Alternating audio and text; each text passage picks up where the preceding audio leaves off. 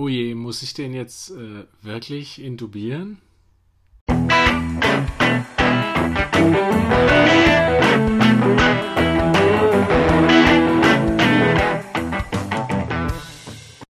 Hallo und herzlich willkommen zu einer neuen Folge des Kochbuchs Anästhesie, der Podcast von Anästhesisten für Anästhesisten und welche dies noch werden wollen. Ja, mich hat letztens eine E-Mail erreicht. Ähm, vielen Dank dafür äh, mit ein paar Themenvorschlägen. Bin immer froh, wenn jemand äh, mir was schreibt und äh, irgendwelche Themenwünsche hat, weil manchmal fällt es einem doch schwer, irgendwas auszusuchen. Ähm, da gar die, der Wunsch war, ein bisschen darüber zu reden, wie man ein COPDler beatmet. Ne? Ich will jetzt nicht über die gesamte Erkrankung der chronischen obstruktiven äh, Lungenerkrankung rübergehen. Ich glaube, da wäre der Podcast dann zwei Stunden lang und ich bin auch sicherlich nicht der Richtige, ähm, da für die internistische Therapie da alles äh, zu sagen. Mir geht es jetzt tatsächlich wirklich um die Beatmung ähm, bei COPD-Lern. Ähm, ja, ich glaube, jeder weiß äh, mittlerweile, dass das Wichtigste eigentlich ist, dass man den Tubus vermeidet bei COPD-Patienten und dass man nicht invasiv beatmet. Ähm, man macht im Endeffekt, wenn der Patient da ist, eine Standardtherapie, äh, die man halt sonst so immer machen würde bei COPD-Patienten und schaut nach dem pH. Wenn der pH unter der unter 7,3 ist, unter der normalen Therapie, hat man ein deutlich erhöhtes Intubationsrisiko. Und da wird dann empfohlen, unmittelbar mit einer NIF-Therapie zu beginnen ähm, NIF-Therapie, nicht-invasive Beatmung. Ähm, klar, man muss noch ein bisschen drüber nachdenken, ähm, ist der Patient von der Atemdynamik her, vom Atemmuster, Atemfrequenz, Wachheit, Hämodynamik etc. überhaupt sinnvoll, den in, äh, mit einer NIF-Beatmung zu beatmen. Das ist immer noch Sache des Arztes, dass man sich da ein Bild drüber macht, wenn er nicht nüchtern ist, gerade gegessen hat, äh, irgendwie hochgradig äh, aspirationsgefährdet ist, dann sind natürlich, ähm, kann man äh, diese Therapie nicht machen. Ja? Genauso natürlich, wenn er massiv agitiert ist, wenn er irgendwie aus anderen Gründen im Koma liegt, wenn er ähm, ja, ein Ilius hat, gastrointestinal blutet. Ich glaube, ihr kriegt den ihr kriegt das Bild, das muss, darauf muss man halt achten. Wie kann man den beatmen? Ja, meistens ist es halt, dass es eine im Endeffekt CPAP-ASB-Beatmung ist, ähm, ein Piep und eine Druckunterstützung eingestellt wird, ganz normal, wie bei eigentlich jeder anderen NIF auch. Aber man kann tatsächlich auch assistiert, schrägstrich kontrolliert beatmen. Vor allem, wenn der Patient einfach schon CO2-bedingt in einer äh, Enzephalopathie ist mit zentralen Apnoen, dann kann man probieren, ihn kontrolliert zu beatmen. Ja, dann geht es natürlich darum, wann, wann wirkt diese nicht-invasive Beatmung, ist halt wieder der pH-Wert. Wenn er besser wird, okay, dann ist man auf dem richtigen Weg. Wenn er schlechter wird darunter, ungefähr nach einer Stunde, zwei Stunden nach der NIF, nach dem Start der NIF, dann sollte man Blutgas machen und wenn er schlechter wird, dann sollte man nicht äh, zögern, den Patienten zu intubieren. Klar ist bei COPD-Lern, dass sie von der Intubation schwer wieder zu wienen sind und natürlich muss man dann auch schon durchaus mal in den Raum stellen, die, die palliative Therapie, Therapiezieländerung. Ob das der Patient wirklich will, am geschicktesten ist natürlich, man kann das noch mit dem Patienten bereden. Ansonsten muss man mit den Angehörigen darüber reden.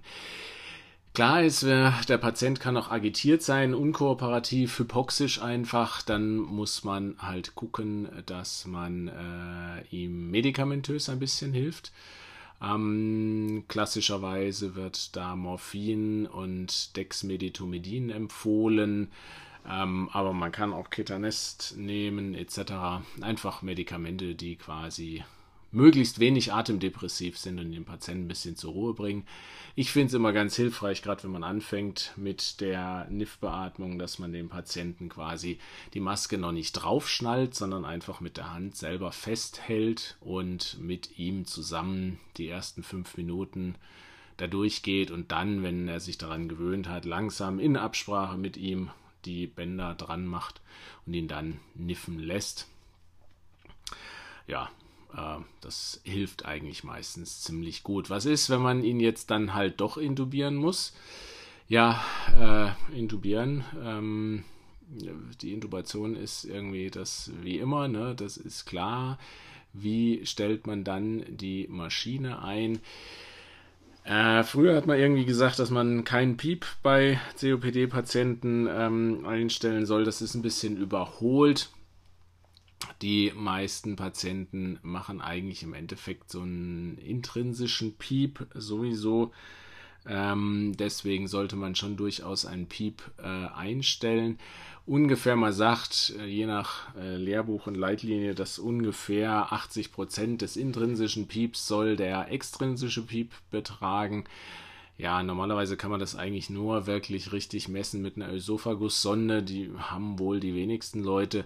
Ähm, deswegen kann man sich so als Faustregel angewöhnen, ungefähr mit einem Piep von 5 zu beatmen.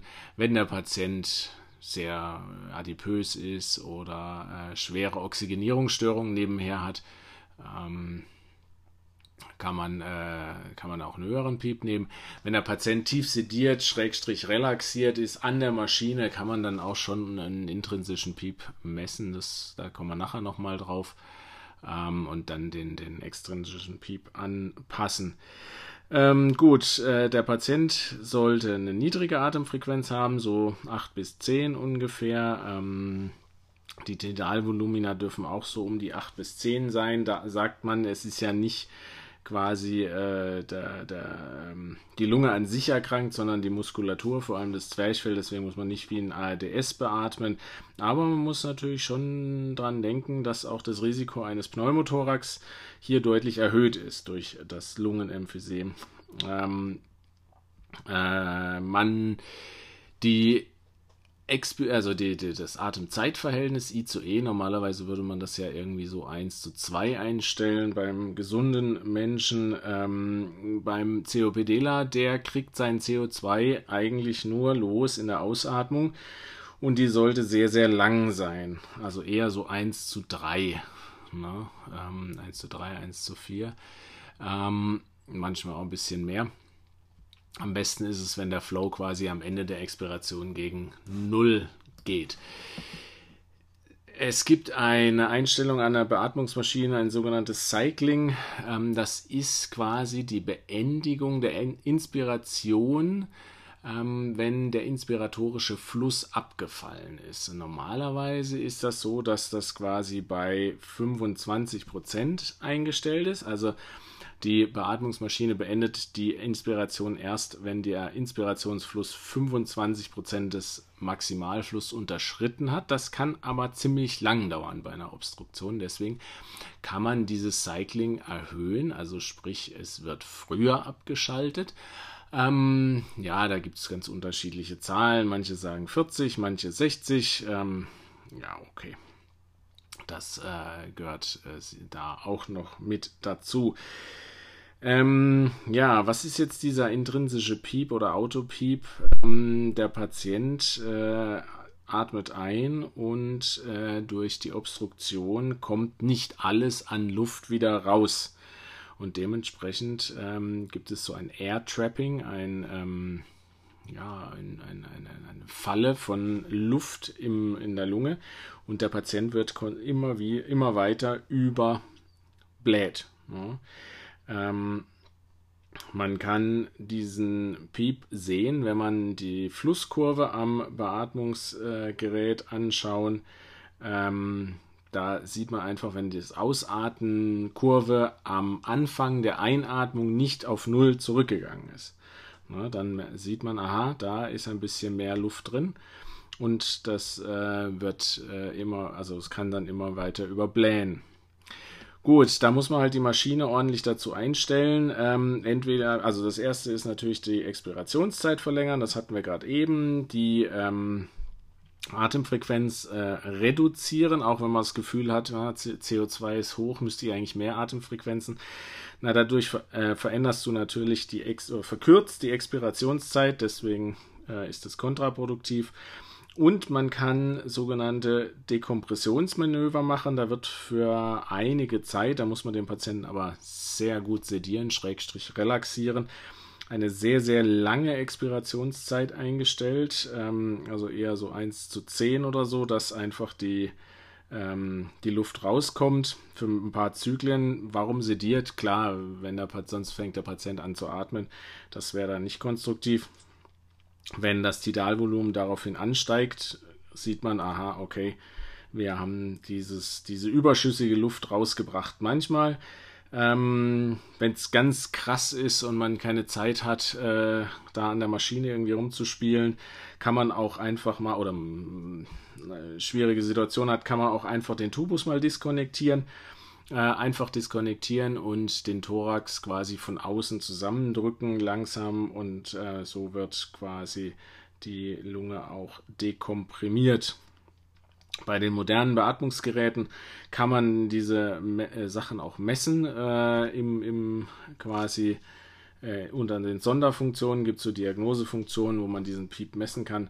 Und man sollte dann halt quasi genau gucken, ähm, dass man äh, da gescheit äh, die Maschine einstellen kann. Ja, was ist, wenn das alles nicht funktioniert? Ne? Ähm, dann ist es einfach mal so, da kann man dann auch an sowas wie die ECMO denken oder sagen wir einfach mal an extrakorporale Dekarboxylierungsmethoden. Hm, das ist aber wirklich für spezielle Zentren äh, möglich, wenn ich das so weiß. Ähm, obwohl ich mich da jetzt nicht ganz hart damit beschäftigt habe, gibt es eigentlich noch keine so richtig harten Daten, die sagen, das ist äh, dann wirklich ein Mortalitätsvorteil, wenn man das macht. Aber gut, da mögt ihr mich vielleicht korrigieren, wenn äh, jemand äh, da weiß, was Besseres weiß, schreibt mir eine E-Mail. Aber das jetzt eigentlich mal so zur Beatmung von COPD-Lern. So, das war's schon wieder mal mit dieser Folge. Es wäre super, wenn es euch gefallen hat und ihr dann auf iTunes oder ähnlichem eine 5-Sterne-Bewertung hinterlassen könnt. Nur dann kommt der Podcast in die Sichtbarkeit und ja, mehr Leute können über das tolle Thema Anästhesie zuhören und diskutieren. Bis denn, euer Ilja. Thank you.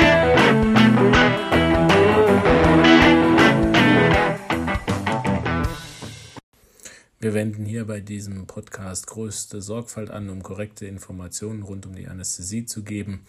Dieser Podcast ist nur an medizinisches Fachpersonal gerichtet. Allerdings sind wir nicht immun vor Fehlern und übernehmen keine Gewähr für den Inhalt des Podcasts und dessen klinische Anwendung.